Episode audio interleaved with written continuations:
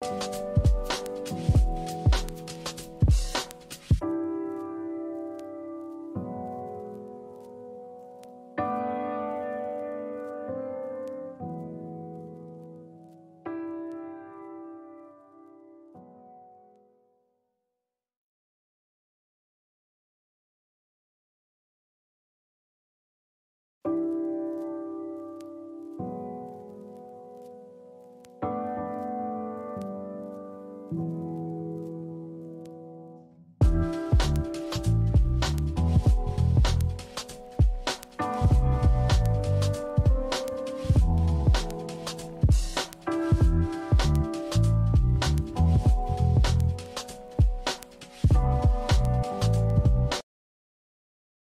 俱乐部的观众朋友们，大家午安，大家好啊！欢迎来到今天九月十七号下午一点的午休不远的网络直播节目。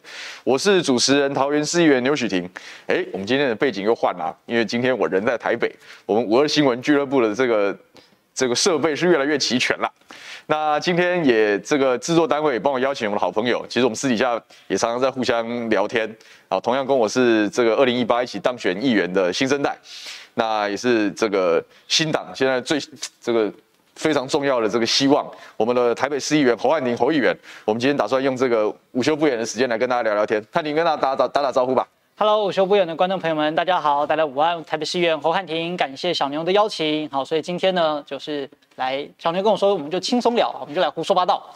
对，因为有鉴于上一集节目我实在骂的太凶了，然后我就觉得说，我们应该要调整一下调性。所以，然后而且最近哦，大家我相信哦，那个政治上这些这乌烟瘴气的，大家也看腻了。那我希望就用比较稍微轻松一点的方式来跟大家聊聊。但免不免俗的，我们这个节目本质上还是个政治谈话节目嘛，所以说。在聊的时候还是不会绕开公共议题。那我今天大概分两两大部分问问汉庭啊，就是说我们还是聊一聊国民党党主席选举。但是我们我们两个的特性是我们两个都是观战者的角色，嗯，我们都常常被大家认为是蓝军啊，或者是在野在野在野势力。那打民进党又打得很凶。那但是这一场选战，我们两个的共同特性就是我们两个是观战者。那没有投票权，对，我们没有投票权嘛。那这一段，所以我说从新党的角度哈来看待国民党党主席选举，特别是。最近哈有这个张亚中老师的旋风，然后又大家又说啊国民党新党化，哎，那从新党的角度来看待这个事，其实蛮有意思的。所以这第一段的的前半段哦，我请汉尼来跟大家聊聊，从新党的角度来解析一下这个国民党的选举。那第二段，因为我们同样是年轻世代，我们年纪差不多。那在一八年的选举的时候，我们也是用了相对这个简单朴素的战法，然后哎。在这个这一场选举中可以突围而出哦，所以我也蛮好奇，我只要遇到年龄差不多，我们都会交换意见，说，哎，你是怎么选的？你怎么上的？那今天在节目上，我们就聊聊这个事情，还有汉庭未来对于未来发展的一些想法。好吧，那我们就直接进入主题喽。这个这么快就直接来，我就直接来啊！好，我们就直接来。要跟网友打招呼什么之类的。今天因为你来，所以人很多，我就来不及打招呼。平常我自己开的时候，慢慢一个一个还可以 Q 得出名字。而且今天是我没办法盯着，我以前电脑放在前面，所以我可以直接看。但是我们网友如果有问题想要问，问汉庭啊，好，就一样留言丢一丢，我会负责看。那我今天多一点时间给他讲，因为他待会两点有节目嘛。嗯，在 TVBS，等一下在 TVBS，所以待会大家可以时间到可以转台这样，但他待会大概四十五分的时候会提早离开，所以我们前半段多给他发挥，他只能就十五分钟，我们再来聊天就好了。好，这个张亚中旋风崛起哦，你觉得他会过关吗？呃，我我目前还是认为，呃，首先有几个点要强先强调了，核先续名。第一个呢，因为呃，毕竟新新新党不是国民党，对，所以呃，理论上我们不去介入有党的事情，嗯，所以也不太好去。直接表态说，说要支持谁，说支持谁，或者是讨厌谁或反对谁，这个是没有的。那只是我个人呢，比如说我们可以针对四位候选人的一些表现，然后做出一些评论。对，那这个样子是可以的。那么再来第二呢，是呃常常会有这种所谓国民党啊新党化的这个用语。那我个人呢，当然对这个用语非常的感冒，啊，非常好，因为当对当然，因为这个用语呢，好像就会把新党是一个贴上负面的负面标签，负面标签。那你你们要么要么呢，就可以直接讲，到底所谓的新党化是什么意思？比如说，你觉得这种媒体下标的新党化可能隐含着什么意思呢？他们就觉得说，哎，可能是啊，这个很很靠拢中共吗？啊，这个很只讲究统，哎，不讲究其他的事情啊，这样子这样子的一些这样子一些相对恶意的一些解读。哎，不是还有什么泡沫化啦，或者是哦，他讲说可能讲说极端呐，或者是或者是说很边缘，也有这样子隐含的意思在里面。所以这是为什么我今天一定要问这个问题的原因，就是说从真正这个完全新党体系出身的一个从政党员，甚至代表新党在。很艰难的选举之中可以过关斩将，这样一个为什么会很感冒？那你们觉得应该要怎么来讲这个事？你们怎么看待国民党跟新党未来的关系？国民哦，这个问题又又更大。没关系，这个问题又更大，我们还是先回到选举上。可以可以，没问题。就是说，呃，所以对于新党化的这个。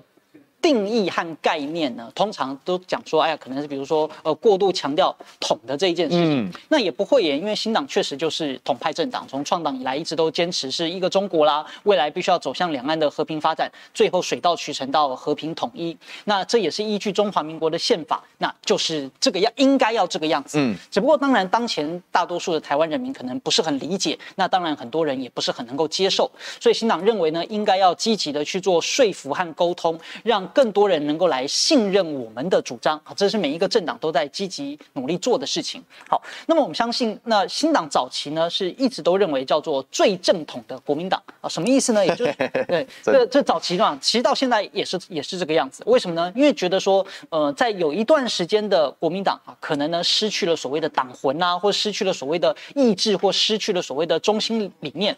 而这个中心理念是什么呢？其实也就是对于说两岸之间关系的确切立场。或者最根本来讲，是对于中华民国呃道统法统以及整个领土疆域，或者是对于文化和民族的认同。嗯，好，那讲白了，最简单就是我们有没有承认自己是一个中国人啊？那像那我因为呢是从小家庭教育的关系，所以从小就读这个。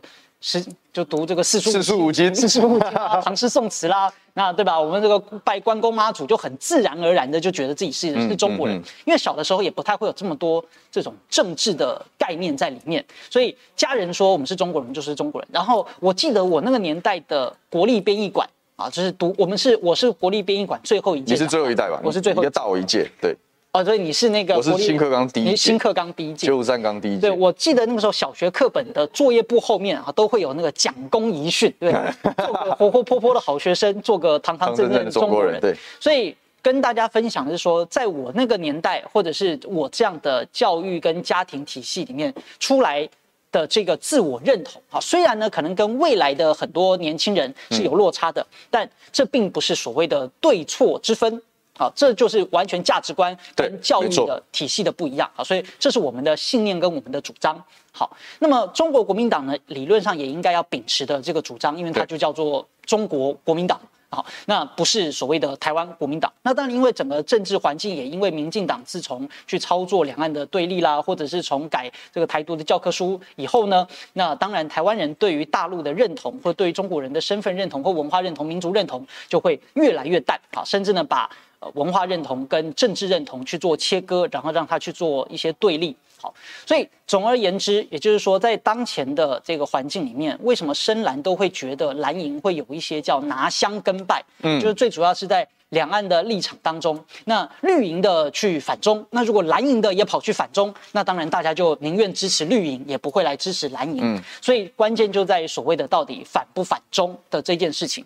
所以后来呢，会有一些这个蓝营的觉得说，哎，那绿营如果是反中，我们要跟他做一个区区隔，就他们不反中，但比如说他们反共，所以就大概会是呃江主席和朱主席这一派，好，或者呢像是。呃，就是某一些人认为说，嗯，还是叫做中华民国，嗯，好，还是拥抱中，但是呢，他们反的是够，好，这是不同的论述，试图在舆论市场当中一样去争取，啊，跟民进党不同，但是呢，又不会完全排斥中的这个概念，嗯，好，那么在新党的这个立场，或者说我认为这个比较中华民族的这个立场，是我们我们认为呢，两岸都只是中国的这个大架构下的政权，嗯，啊，就像。清朝跟南明一样，好，或者呢就像战国七雄一样，好，或者你不要讲东汉西汉哦，对对对，对，对，就是太多历史故事，就是政权是可以同时存在的，动政权是可以同时并立的。那么像清朝跟南明，它并不是所谓的两个国家，它其实是两个政权，政权，两个政权。所以两岸呢，在我们当前的认知也是两岸都是各自的政权，那我们是同属一个大中国的这个架构底下，嗯，那么在当前。就有分成，所以呃，那到底如何客观来解解释现在的这个两岸关系？这样好像有点像在在上课哈。太远了，对，有有点太有点太远了啊。所以总而言之，是我们秉持的这个理念啊，觉得两岸未来应该要走向依照中华民国的宪法，就是一个统一宪法，因为国家就是因应国家统一前的需要，这宪法所规定的。好，那大家不喜欢归不喜欢，所以这是新党所坚持的。新党认为国民党也应该要这样坚持。新党认为国民党也应该要走这样的路线，对，也应该要这样。所以现在。看起来哈，党主席之争比较接近这样路线的人，大概是张亚中老师。如果他真的在这一场乱局之中哈，异军突起，然后他真的掌握了国民党的主席之位，然后甚至真的开始去做了这样子的一个，去实践这样子的一个路线的时候，那那那新党的。存在价值是什么呢？新党将会怎么因应这样子的变局？第二个是稍微收缩对对，第二个是其实张亚中老师到底有没有办法能够顺利的当选上国民党党主席？对，这个这这个其实是当前人很大的讨论空间。嗯，那当然了，因为我个人也曾经是张亚中老师的学生，所以在情感上我们当然是比较支持张老师。嗯好，那因为我是他的他的学生，而且确实理念上都比较相近。我再次澄清，我们两个都没有投票权啊。对，我们对，但关键的就来了，就是很多的民调都显示说张亚中老师他的支持度很高。嗯，可是。支持度高的人有没有具有这一次国民党党主席的投票权？这才是很关关键的。这是政治圈里面的看法。因为呢，第一个不是那么多这个所谓的空气票，或者是很多的这些理念票，都已经具有国民党的党籍加投票权，并没有。大多数的这一次能够投票，呃，具有党籍身份的三十八万名的党员，差不多。那么除去了海外以上的之外呢，呃，很多都是所谓的地方的组织和。派系所能够拥有的票数，就大多数的这种空气空气票相对来说是少数的，而这一些所谓的组织跟地方的派系票，它掌握在谁的手上呢？它是呃不掌握在张亚中老师手上，因为张亚中老师就是纯粹学者型跟理念型嘛，对，他本来就没有所谓的党员名册的的这一些东西，那么。可是很多的选举跟很多操盘或者是宣传机制跟传达，其实都是直接透过党员的名册，然后逐一的联络，对动员的方式，直接说都你直接投给谁，对吧？那当然啦，就是这样的一个要求下达，可能也会有人说，哎，比如说被要求要投给别人，但他心理支持张亚中也会有。但整体来说，我认为这个是。声量或者我认为这样的数量并不是很多。嗯，第一个原因是呢，因为呃张老师的理念确实就是像我们这样的一个比较支持两岸呃和平发展的的人的理念，在台湾确实是少数。对，那说那在国民党里面也算是少数吗？好，但是关键来了，就是国民党的党员的组织的大多数啊，其实嗯、呃，相我要斟酌一下用词，没关系啊，斟斟酌一下斟酌一下用词，应该讲说嗯。呃张亚中老师本来就比较难吸引到他们的票，哦，本来就比较难吸引到他们的票，嗯，为什么呢？因为过，因为这些党员过去跟张老师比较没有默契。因为他们可能过去比较多次有跟你看，就是过去有被江启臣主席带领过，过去有被朱立伦主席带领过，嗯，所以当然对他们就有熟悉感。是，但他们对张亚中老师是相对陌生，对，相对陌生，没有熟悉感的。那关键在于说明年又是一个选举的年份，所以呃，本来对张亚中老师比较陌生的人，那更加就会担忧说，那他到底在明年选举的操盘，因为关键是明年的的选举嘛，就你怎么样去调和顶奶，去跟每一个地方的派系、跟诸侯的这个调度，甚至是提名每一个。地方的候选人，哪个地方应该提多少？这个地方要提的多还是要提的少？最后其实都是要由党主席来做拍板。嗯，那张老师可能对于台湾各个县市蓝营的这些熟悉的状况，熟悉的状况，对，是很陌生的。嗯，那那如果完全都交由地方党部的话，好像那有做跟没做一样。那有做跟没做又一样。那除非张老师，因为他自己给自己的定位是他最主要的工作内容就是要去跟大陆要谈到和平的备忘录、和平协议的这个和平备忘录。那那可是那地方的选举还是要有人来负责，而且最重要就是这个钱从哪里来啊？所以这会是大家对于张老师比较担心的地方。嗯，因此这一些担心的力量就会集结好，一来呢是蓝营的明代当然很害怕，就是谈统色变。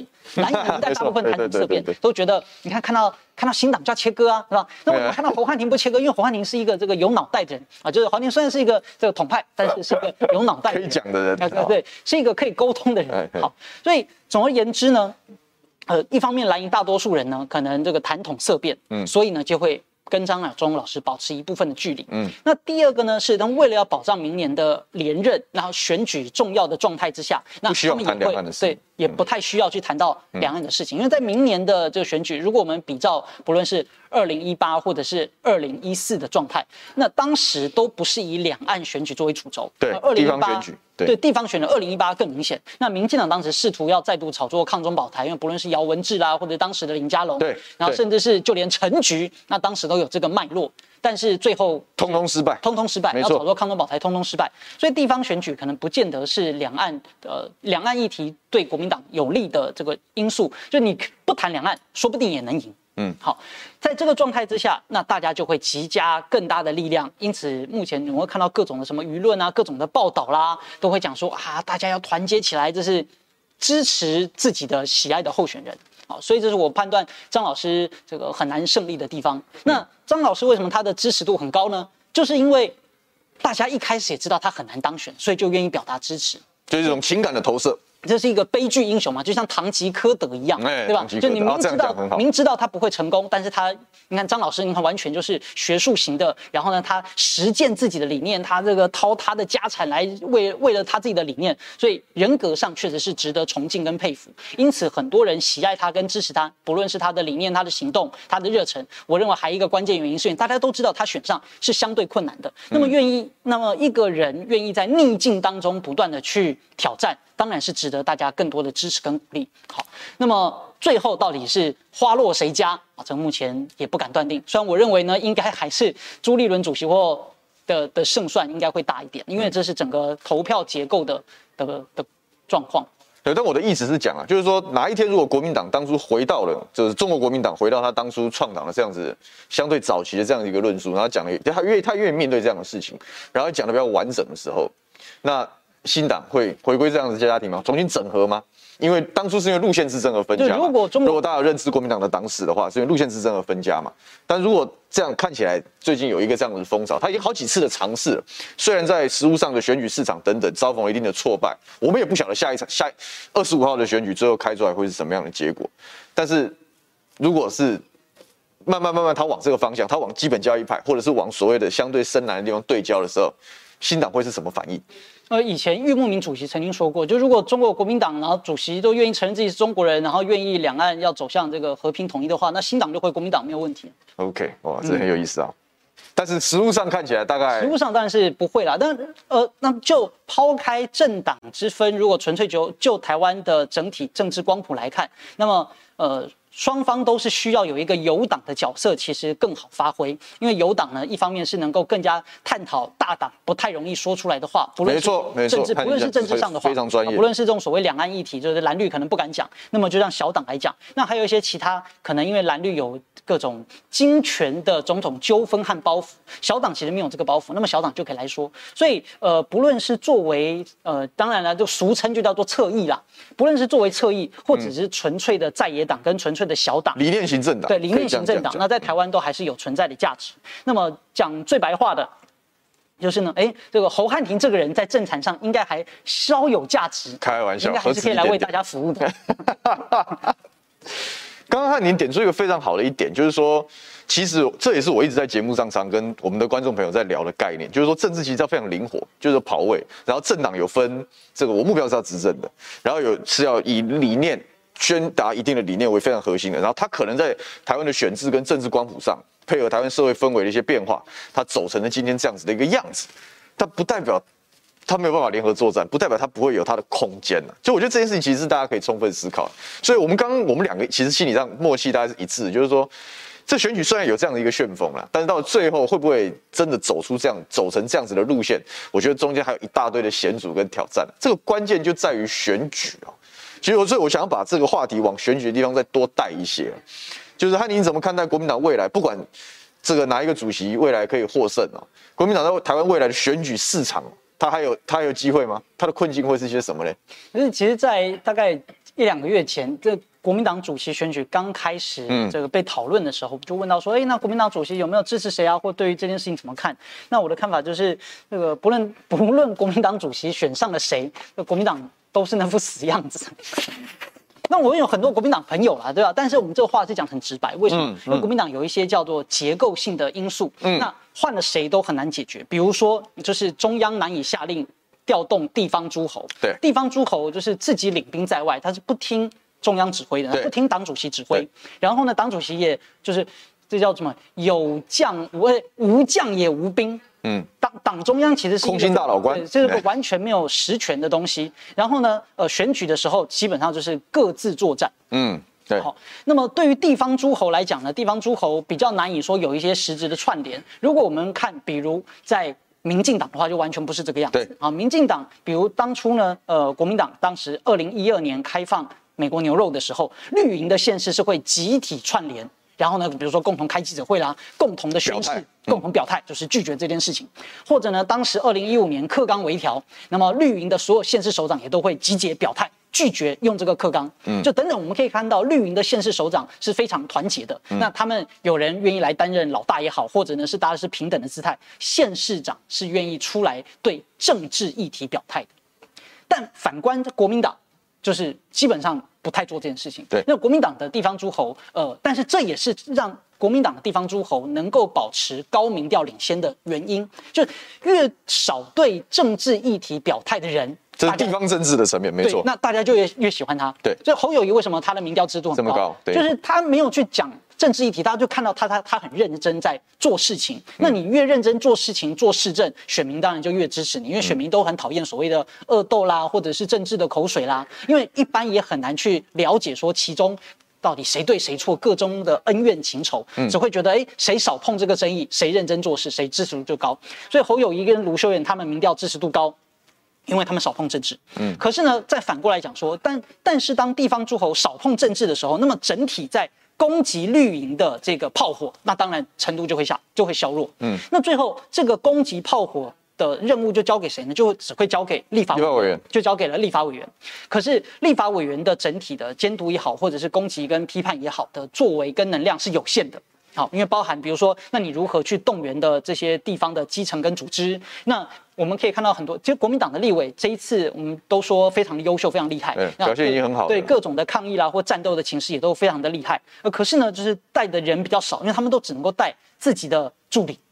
嗯，甚至连选民都不一定叫得动，对，选民都不一定叫得动。客观上来讲，确实是不容易处理的事情。对，客观上是这样。那这也回归到说，呃，这第一个就是中央对于地方，呃，就国民党中央对于地方的一些掌控权，然后再来呢是所谓的议题设定的主导权，还是一样。因为每一次遇到这种两岸的议题跟两岸的纷争，你如果没有一锤定音该怎么走，那么内部就还是会有这个纷争的存在，始终没有办法统合。不一定要统合，但是你连，我觉得国民党很糟糕的点就是你连路线辩论你都不愿意做。这个内把把路线辩论其实也是假的啦，对吧？这些路线辩论或者什么路线讨论其实也都是假的，基本上就是能混就混。对，为什么呢？你说你不可能说找所有的党代表，然后共同来开会讨论，或者是来做什么？所以张亚中老师所提出来的，反正我提出两岸和平备忘录，大家来公投，要就要，不要就不要，要么就是这种一翻两瞪眼，而且是投经过投票还比较有一个决议。否则，先前好像很多位党主席啊，或很多候选人说：“哎呀，对于两岸的论述，我们可以请党员们或党代表中团共同来讨论。”不，这就太这样就太空泛。那个就超空泛，那一个人讲，你至少要像民进党当初有两岸路线大辩论，这要要要认真的要做这一件事情。那那个对吧？一个人讲一分钟啊，这个党那么多人四百人四百分钟，这怎么搞的？根本是搞没有办法搞的。所以在遇到一些呃关键议题的时候，就会比较难有。着力点，那最典型当然是跟越跟两岸议题有关，尤其随着中美的这种竞争越对抗态势起来的时候是很对越加激烈的时候，因为美国一定会挑出大陆的各种毛病跟各种问题，嗯，那。呃，可能是真的，可能是假的。对，没错。虽然我认为大部分都是假的。好，那但是对于这个议题呢，因为绿营他肯定就会附和美方去做操作，去反中嘛。因为反中绿营就有选票。提款机。对，但尴尬的点就在于说，那蓝营在这个部分应该怎么回应，对吧？因为首先呢，你看，假设说绿营造谣国民党，国民党可以反击，哎，你对我造谣。可是如果绿营造谣大陆，嘿，尴尬点来了，蓝营没有义务去澄清。嗯，第二个呢，蓝营没有事实基础去澄清，当然，就是他不知道嘛。就比如说讲新疆的事情，讲香港的事情，或讲哪里的事情，就是国民党人不知道这些事情真的假的，因为可能资讯不流通。好，那在这个状态之下呢，就整个的台湾舆论就会一面倒的被绿营带走，就会讲说大陆好可怕啦，大陆好坏啦。好，嗯，所以这就是蓝营尴尬的地方。好，那到底怎么样？所以呃，比如说在新疆棉花事件的时候，江启臣主席的讲法就是说。需要大陆公开更多的真相。啊！理论上呢，他这个他没有附和绿营去骂大陆，嗯，但是呢，他也没有去说，哎，这个拿大陆的讲法讲说新疆都没问题，他只是说，哎，大陆需要公开，嗯，理论上好像比较中立，对。吧？可是呢，就连这样一个比较中立的立场，绿营接受他都会都会贴标签的，绿营也不接受，绿营不接受。我记得像我们台北市议会一个同事，然后就直接讲说，这就是中共同路人呐。再所以未来这样的议题一定会越来越多。好，就是尤其美国对于大陆，它有一个定期的这种制裁机制，就它几乎每隔半年就要出台一份香港的报告啦、新疆的报告啦。那一定的，那是他们惯常的。对，他们惯常的。那台湾一旦又被牵扯进来，它就是呃，台湾就很难在。单纯的讨论内政跟民进党的施政不利，而一定会被被迫讨论到这种中美的局势或大陆的事情，那么蓝营就会陷入被动。你觉得在这样子的大背景下，新党的机会在哪里？新党背景，我们目前关键还是看人，还是看人。实际上很简单，就是就算中美的局势怎么变啊，或者是台湾所谓的蓝绿的氛围怎么变，因为新党。就是理念型政党、使命型政党，你是敢讲，没有问题，没有包袱。就是我们坚持我们的理念，那信任我们的就跟随我们来。嗯、那目前呢是在地方议员的选举跟席次，因为说真的，新党不可能在短期之内不可能去去选总统嘛。我们不追求执政，但我们追求理念的发言权。所以在地方议员的这个席次上，关键还是看人。嗯，好，所以如果有优秀的人选愿意加入新党的话，那我们也都欢迎。那关键是，呃，有优秀的人才，大家愿意投。那如果你是有战斗力的，或者你至少是问政上都不错的，那大家才愿意给新党这个机会。范你，你觉不觉得存在这样一个情境，就是说，新党把敢把事情讲清楚，甚至就是说，有些地方因为中美两大强权在对峙的时候，那那个是舆论战。国际层级的舆论战，那当然两方说法必须要并存。在这个在这个资讯爆炸的时代，其实这是一件很难讲清楚，但是必须要有人做的事情。那新党绝对敢做这样的事情，这是我愿意相信。那国民党基于就是说，他现在是两难嘛，我到底是要跟基本教义派妥协，然后大家就是当同样的路线讲一样的话，去挑定旗帜鲜明的去做一个作战的角色，还是说他必须要基于社会观感，基于中间选民，基于社会现状做一些妥协，所以他相对往中间靠拢。小牛就讲到最关键的地方，你你觉得你觉得会怎么走？不好意思讲的这么直白，实际上这就是政党之间的分工嘛，舆论的分工。对，就像民进党当初跟时代力量、民进党和台联他们是怎么分工，都是这样子。所以就是越极端的议题，或者是就怎么就交给侧翼来讲。那民进党他就有办法往中间靠拢。对，那国民党在过往的问题，他就是他想要全拿，他不不想要让这个小党来分，来分到他的票。所以呢，那你这你要全拿的话，那当然你的大党里面就会有这个左右的意见，当然就不一样，没错，就没有办法纯粹的往中间。所以。比如说，让新党有更多的发言的空间的话，那么在两岸的议题，那么在大陆的议题，或者在国民党比较不太敢讲的议题的话，其实就可以让新党在舆论场上扮演这个角色，就能够成为当国民党的侧翼。好，那么这个是从整个大架构这样子来看的。那么再来是实际上新党的这所谓的运作，因为一个呢是舆论的功能，那当我们不论是在媒体上啊，或者是在这个各自的自媒体，但第二个呢是实际上的这种地方问政。嗯，就因为对于大家，是对于小市民来说，选你当县市议员，跟两岸就没什么关系，没什么关系，一点关系都没有，真的，一点关系都没有嘛，对不对？所以呢，我们还是要强调说个人的特色。就比如，呃，我们回到本来要问的这个问题，是所谓我们这个选举的时候怎么选呢？对，这这可以接着刚好。就我算，哎，我选举那个时候，我就你你就你我就有关注到我们小牛，这非常厉害。我觉得哇，这个年轻人好厉害啊，这是又帅，长得又帅。公投哦，那个公投以和养绿公投那个世修绝食，你也绝食那些，对，我也绝食。对，我们在那时候碰到的。对，我们那个时候就是我有去声援。对，但那个时候我们就只有先在网络上先，我就这个有有有关注到，嘿，真的难得有一个呃蓝营，那个时候就是以为是蓝营啊。对，我其实是无党籍，无党籍的。我说哎呀，这么厉害的年轻人，然后叫牛许婷，哇，挺牛的。然后你的这个各种什么宣传短片啊，啊，也都好厉害。啊，果然就顺利当选。对，你你我那边我觉得。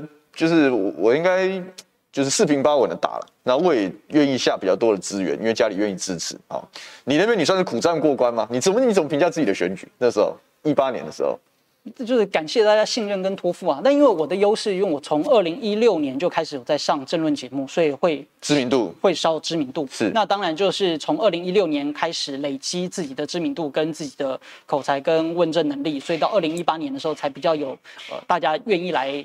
托付了，嗯嗯，最直白是这样，因为从二零一六就开始出道，所以才能够有一些累积。那因为可能很多呃第一次要选的新人，他可能二零一八年才开始上，才开始上节目，大概是准备，都来不及了。对对，那那个这个支持度的积累就会比较比较缓慢。那对我们来说，呃，因为我们没有这种所谓的地方组织啦，然后也比较没有庞大的金援跟财团的努力，所以在选举的时候呢，呃，我们就是请请走街头啊，站站路口啦，然后在市场啦发卫生纸啦，捷运站啦，就大部分都是做这种街头性的宣讲跟接讲。哦，当时我跟罗志强一样，都是接讲，都是。你有没有算过你自己总共接讲多少场？数不清吧，我看了。没有，因为比如说早上晚上都要讲啊，那一天至少就就一天至少要讲三两三个时段。是下午的话，就是在那个巡逻车上，然后就到处讲，就是扫街站站车上，对对在在战车上直接直接扫街，直接直接讲。嗯，然后关键是哦，我们没有做任何的看板、布条跟旗，所以你比我厉害啊！我在那边我不敢不挂，是有挂看板啊，不敢不挂、哦。对对对，因为这个各地的选举生态不一样，台北市台北市相对还可以接受、这个、自主选民的的判断力是很清楚。但我后来发现，我那一届选举之后，我有体会到，其实桃园也也是这样，也可以不挂。对，但是因为我选第一把的时候，我们是绝对不敢，嗯，不敢就是说我要拼这个东西啊，所以我宁愿多。努力这个找一点点资源来帮忙，我也要完成这件事情。不过我们都是老天眷顾了啊，还还还不错这样子。你当初选举的时候挂新党哦，就像我刚刚我们开头一讲嘛，就是新党话是个负面标签嘛，这当然是被这个塔绿班对不对？这个这个一天到晚这样搞搞成这样子，会不会对你那时候选举是负担？还是你反而觉得有这个东西让你更更更更有信心或怎么样？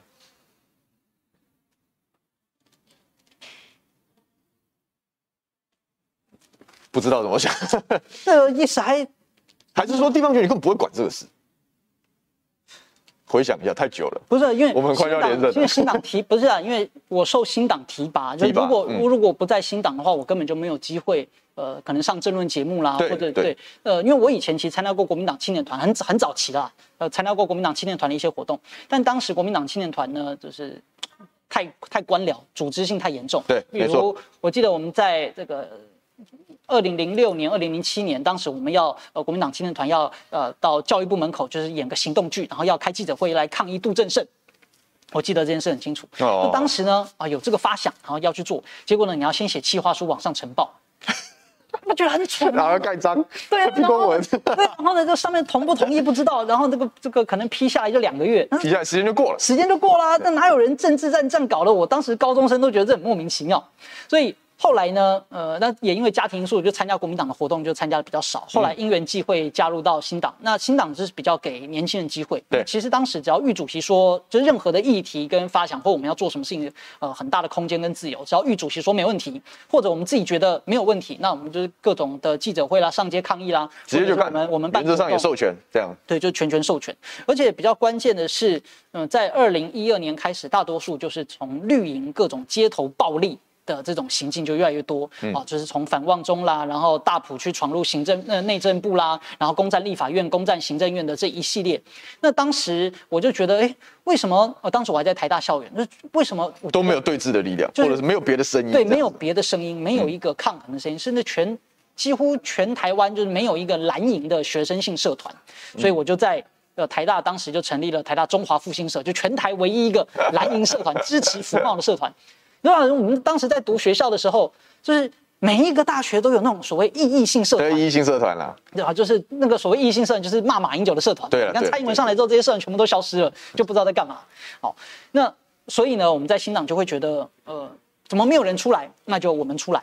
好，而且在当时遇到一些国民党的青年朋友，他们都说，呃，有节目想要邀请他们上政论节目啊，也是很优秀的国民党青年，但是他们都说，呃，不行，党中央会这个压抑。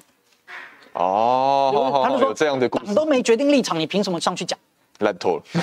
这个已经是很久以前了，就是对那个是二零一五年以后以前了。对对，因为后来我知道，就是从祝祝姐当主席之后，然后跟祝姐呃要选总统，当时他就有青年助讲团，他那个他那个就就就这个包袱就解开，对，那个包袱就解开，而且从祝姐之后也是很呃重用年轻人跟年轻团队，所以其实我讲的这些状况，呃后。最近这几年都没有了，但我说的是二零一四年以前，所以我才会在二零一四的那段期间，然后再慢慢转投新党。对对对，那在新党。那当然最关键的原因还是就是理念相近，就有认同自己是中国人，所以那我们就当然就选择新党。嗯嗯嗯。所以未来在选举的时候呢，当然因为呃我们的理念认同的是新党，所以我也会持续背着这个旗帜，真好，往前走。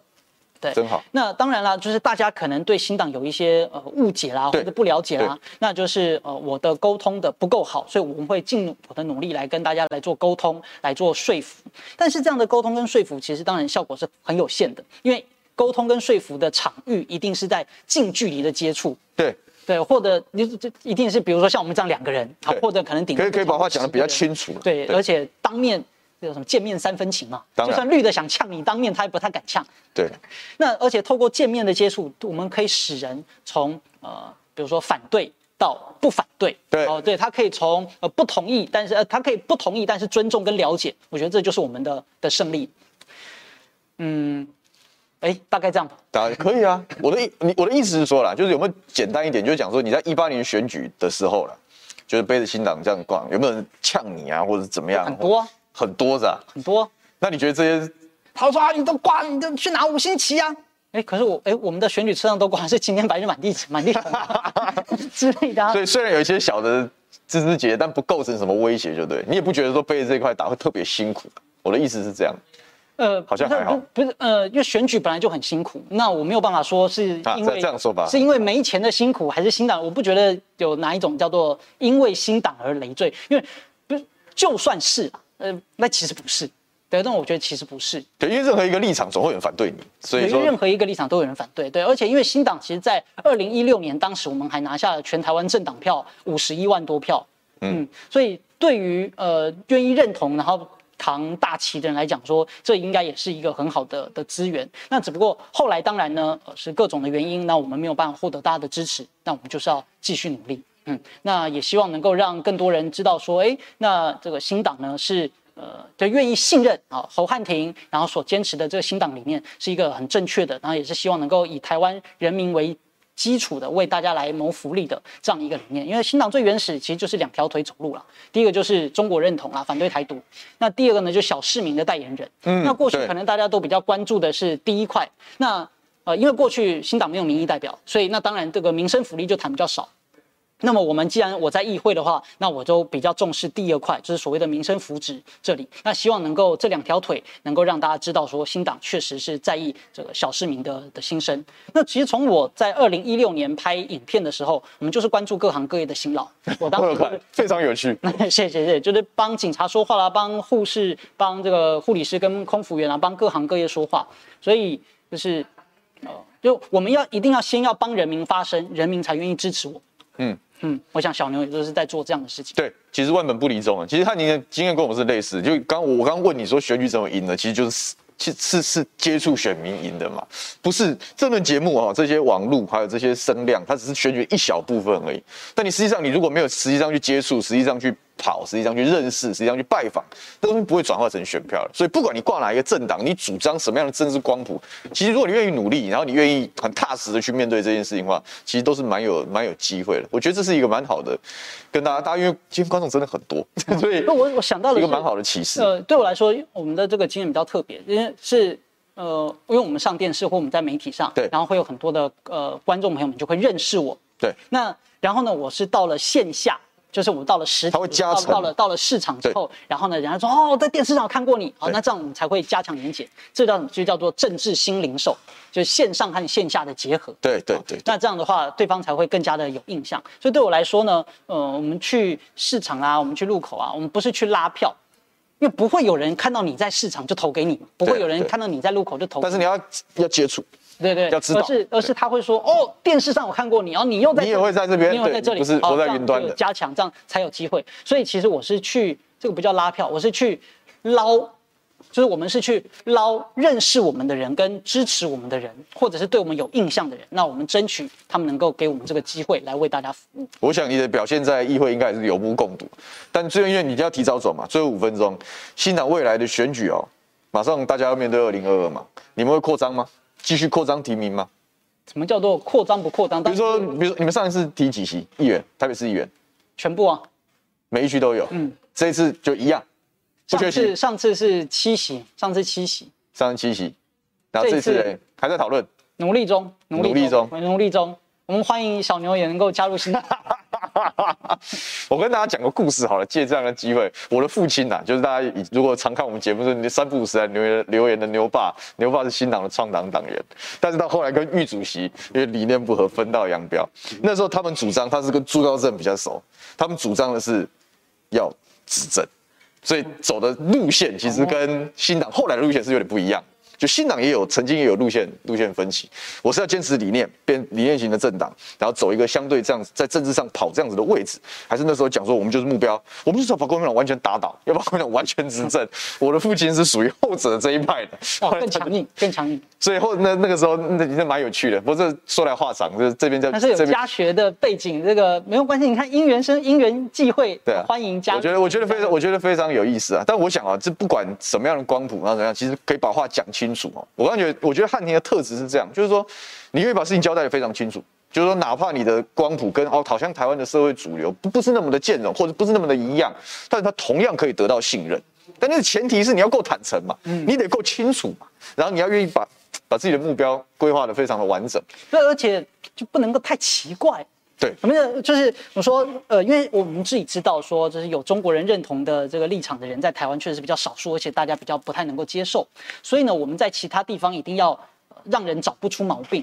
真的，就是在台湾，尤其这种蓝营的是最最困难。你看绿营的王八千，对吧？他爱，然后 对吧？那个罗摩铁，就他爱咋咋地，对吧？就也不会有人说他，然后或者是这个偷情啊、外遇啊，就怎么搞，然后他都可以继续。好像都可以，对，这都可以。可是蓝营的就不行，蓝营对我们的这种自我约束的标准就会更加的严格。对，那蓝营的选民的要求是很严格，大概毕竟我们都有这种儒家思想啦，就是要要做君子，道德标准比较对，道德标准比较高，所以我对自己的这个道德标准是比较严格。就我们对于自己的政治啊，对啊，操守一定很重要，对对，都是正直、清廉，很重要。就是我们要尽量做到让人讨厌你，只是因为他不爽你的政治政治立场，但是其他他没有办法讨厌你。那我觉得我们就尽量做到这个方式，让就连绿的人都要能够认可我们的问政能力。那我们尽量往这个方向来迈进。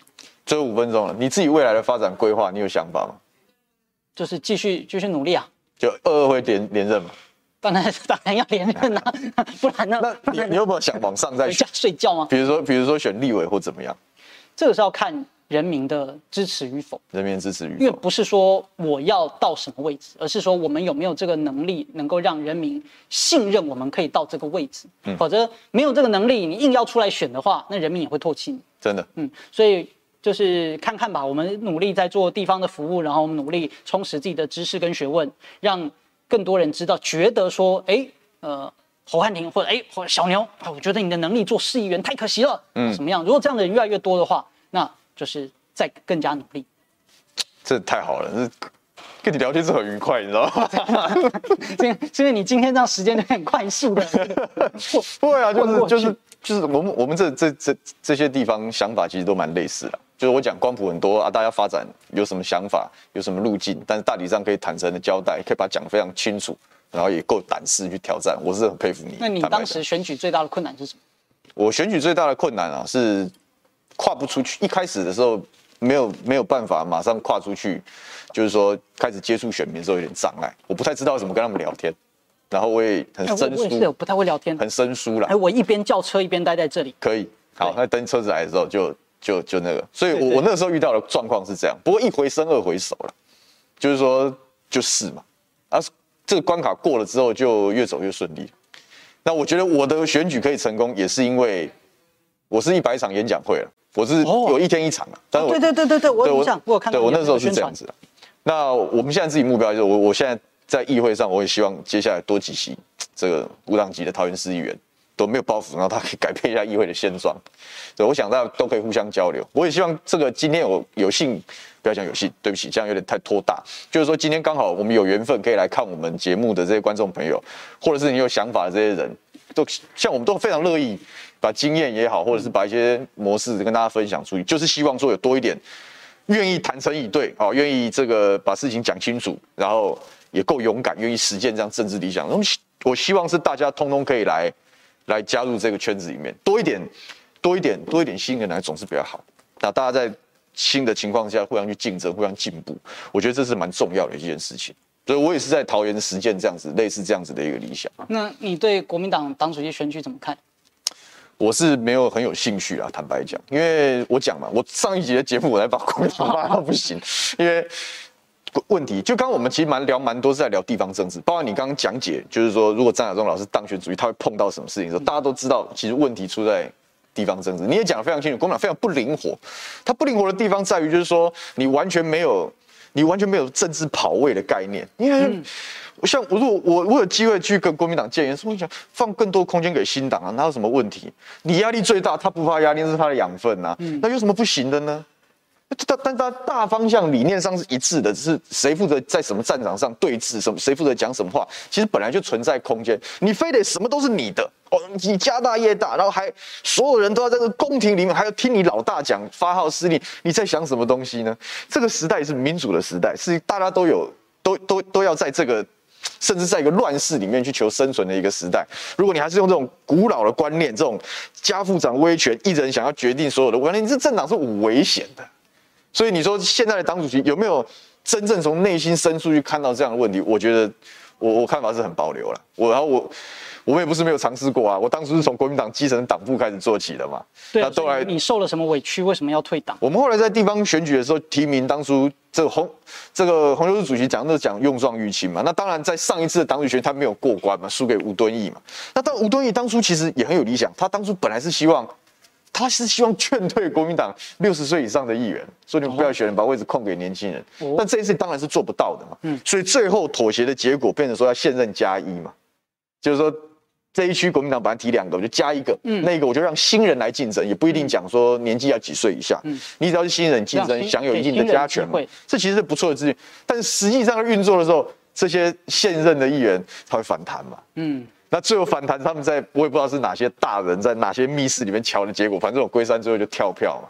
那跳票是我当初我们在选举部铺排的时候，我们有预期到这个剧本，就预期到这个长辈会跳票。哎，对对对，这是很正常，因为国民党就是鬼样子，所以一跳票，那我们就马上做相应的处理。那时候我们家我是跟我老爸商量，他也是搞，他后来搞这个退居幕后，变成这政治幕僚型的人物，所以他选举很有经验。他只问我一句：你要不要选？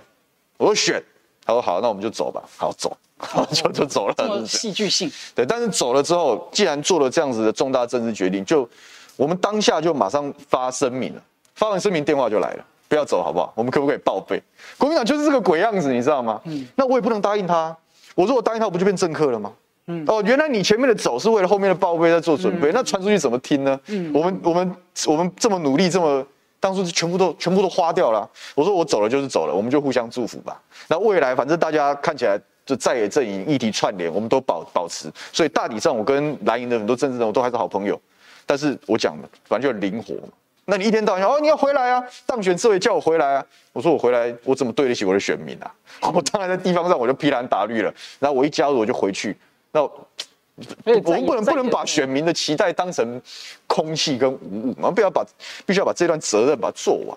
在野空间大一点，因为大一点，对，你可以骂绿的，你也可以骂蓝的。对啊，但我当然还是骂有权力的人多一点，这是我的原则嘛。因为权力越大，负越大的责任啊。你说我们政府就搞三年期搞成这样，怎么可以呢？但是如果这个最大在野党的这种政治灵活度哦，跟这种这种这种。跟上社会时事做最适当安排的这种战略头脑，如果没有办法顺应的话，我对国民党未来我是比较悲观。哎呀，哎，那不就是我说的，都是那副死样子，就是那个死样子啊！但是我的车还有，哎，怎么怎么越来越久？这三分钟那个有没有网友留言？网友太多了，今天整个爆炸，我都不知道怎么处理了。我平常都很轻松，你知道吗？平常讲大概十五二十分钟，然后我就看一下，讲什么看一下，有没有？有今天跟你聊得很愉快，有没有？有没有来来呛虾的？来呛虾都被。都被我们的好朋友打退了。哦，谢谢谢谢，不好意思不好意思。对啊，大家都大家都很开心，而且哦，今天人人很多，而且很多人都讲说，嗯，因为中午的时段就大家比较有些在上班然后怎么样，有些人都说后面会来补课，所以我预期这一集、哦、这一集应该会蛮热闹的。那个。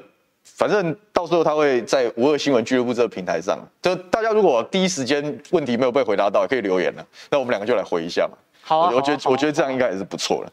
那以后这个我们五位新闻俱乐部啊，这个频道也越开越多，相信以后大家一定很常有机会，很常有机会可以互动，可以聊天呐，好不好？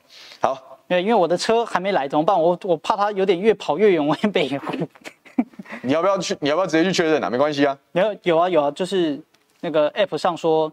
两分钟抵达，但是它在绕，没关系，我们就继续，好不好？你要继续吗？我怕你迟到，你知道吗？车没来，我也走不开啊！对啊，车没来，我也走不开。你有没有什么想跟大家大家聊的，或者想要讲的？其实，我觉得我大概问的也差不多了，就是新党发展，团结明年下架民进党，没问题，讲到最最直白。你你这你你觉得明年地方选举，你看好民进党选情吗？很难讲哎、欸，对吧？因地而异。现在现在都讲说啊，什么这个民进党明年要完蛋啦，这个就不要不要小看民进党的这种选举的战斗力。应该说，我是觉得啊，如果这个在野阵营呢没有做好准备的话，你就会让民进党从谷底反弹。因为民进党速度非常快，它是一个非常厉害的战争机器。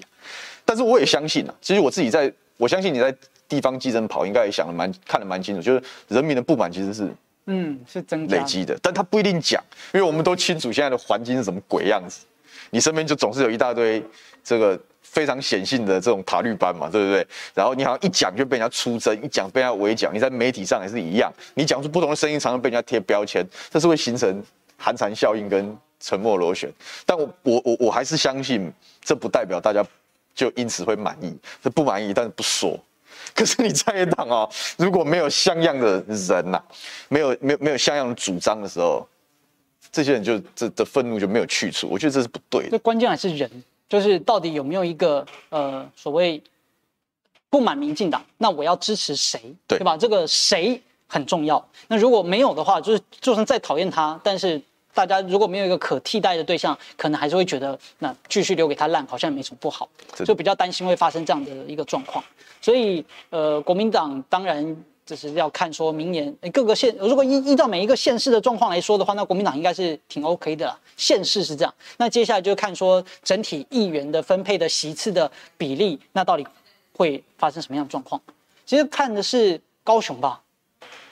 就是比较比较有一些问题的，就是你说桃哦桃园啦，然后跟高雄的问题到底是不是有有机会国民党翻盘？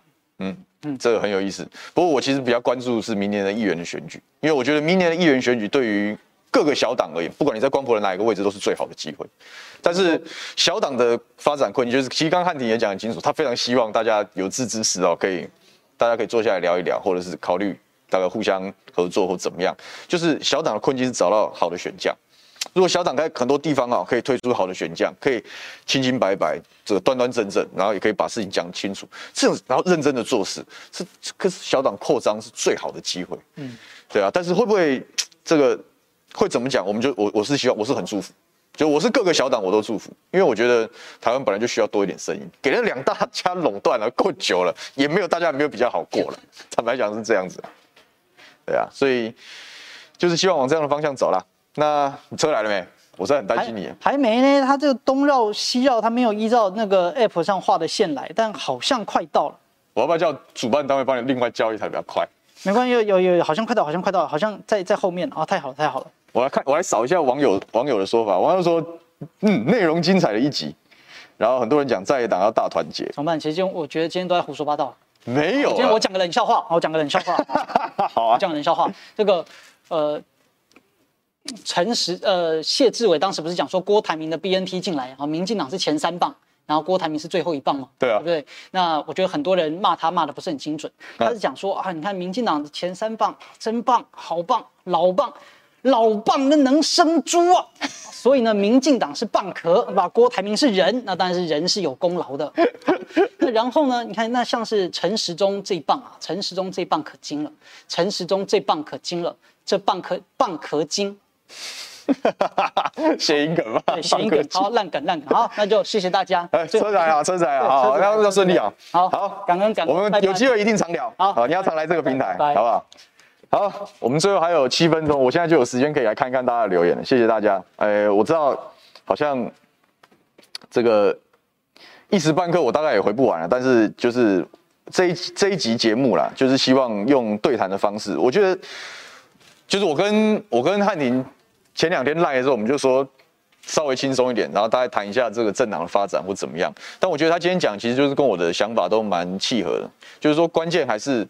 人嘛，人敢不敢讲？好，有没有勇气去行动？啊，这些东西，台湾的政治光不是很多元的，人民可以有更多的选择，政党应该更加灵活。这些东西其实都是我我自己过去在这个午休不远这样子平台节目，借由各式各样不同的公共政策的讨论，都希望带给大家的观念。因为我觉得这就是新政治啊。我们从大家不要觉得说哦，新政治或者是什么，就好像是什么太阳花学运的产物，并不是这样子的。新政治是因应资讯时代的到来。那我们这些在政治圈子里面工作的人，或者是关心政治的大家的好朋友，应该用什么样的角度来看待？你才有办法精准的掌握未来的选举跟公共政策的走向。如果大家的心里面没有新政治的这样子的一个概念的时候，可判断会失准的。我们永远在在在这样子的一个时代，我们在想什么蓝绿板块哦，然后我们还在想这个救世主情节。其实这些对于判断未来的政治跟推动未来的政治往更好的方向走，其实是没有任何帮助的。所以今天跟汉宁这样聊，哎，我们从一个小党的议员的角度来出发，哪怕的光谱看起来跟台湾的主流社会，跟甚至跟我们这样的一个世代都不是完全的相容，但是人家可以找到自己的路，人家可以有一个这个，你看他做做人做事是非常完整的，因为新党的提拔，因为新党给他机会，他有机会发展。他不能背弃这样的政党，是这个这样子的一个人格特质啊，才是他去行走基层的时候可以被接纳的关键。因为这个人表里如一嘛，这个人够实在，也够踏实，也够坦诚，他够有勇气，这个是他成功的原因呢、但我我知道现在台湾有非常多，而我们也期待说，我们的二零二二的选举是不是能够看到更多的新面孔跟新血？其实就是就是要看到这样的人啊，这样子的人的政治意识形态可能跟你不一样，我们但是人格特质啊。我觉得才是真正政治人物的核心价值啊！这个人的政治主张啊，不一定是他，不一定是你判断他的依据啊。但这个人的人格特质，我觉得这才是，这才是大家要把它看清楚的地方。好，看看还有什么？这牛爸，牛爸，牛爸是非常喜欢侯汉廷的啊，他是说佩服他，也支持他。然后还有我们大家这个，哎，金大条新闻，这是我们的新小编的名字吗？我有点搞不太清楚。这个我没有人讲，这个很多人有讲说人善被人欺的时代，我也不晓得为什么啊。应该说这个时代哦，是我觉得现在台湾的政治环境已经是战国时代，就是百家争鸣，然后大家要各自凭着自己的实力去找到出路啊。所以呃，你刚刚有网友讲说人善被人欺，或者说啊两位可能。都很希望我们可以回到国民党或怎么样，但是我觉得这这这样子的讲法就这样子的想法就不是那么精准，因为我们都已经很清楚，我们生在这样的时代，然后我们基于自己的理念跟自己的发展的想法，已经非常的确定自己的自己的自己路线，我们希望得到大家的祝福，但是我们的理念也非常一致啊，这个我们都是在野党的议员嘛，可能光谱上不见得一样，他是他是这个大家被动。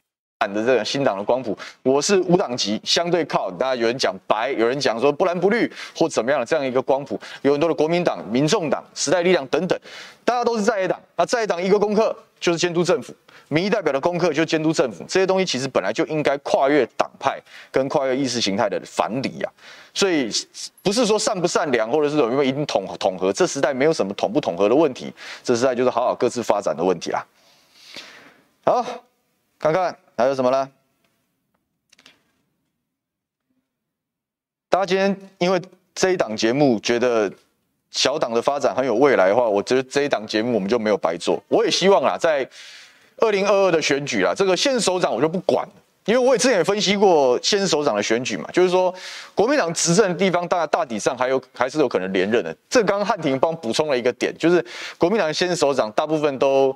很知道国民党现在的困境，所以在很多中央的议题上，他们的表态并不是那么的积极，他是很害怕去去碰触这些中央敏感的政治议题。但是相对来讲，他就花了非常多的心力跟精神在投入地方执政的治理的问题上面，而且表现的好像还都不错。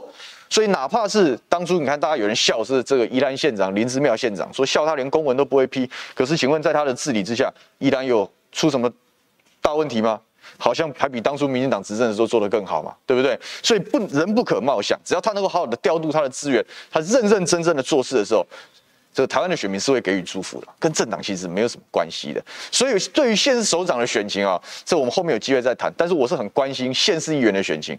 他您跟我一样，我们都是相对就是非非蓝绿两大党这种非主流型的这个候选人啊。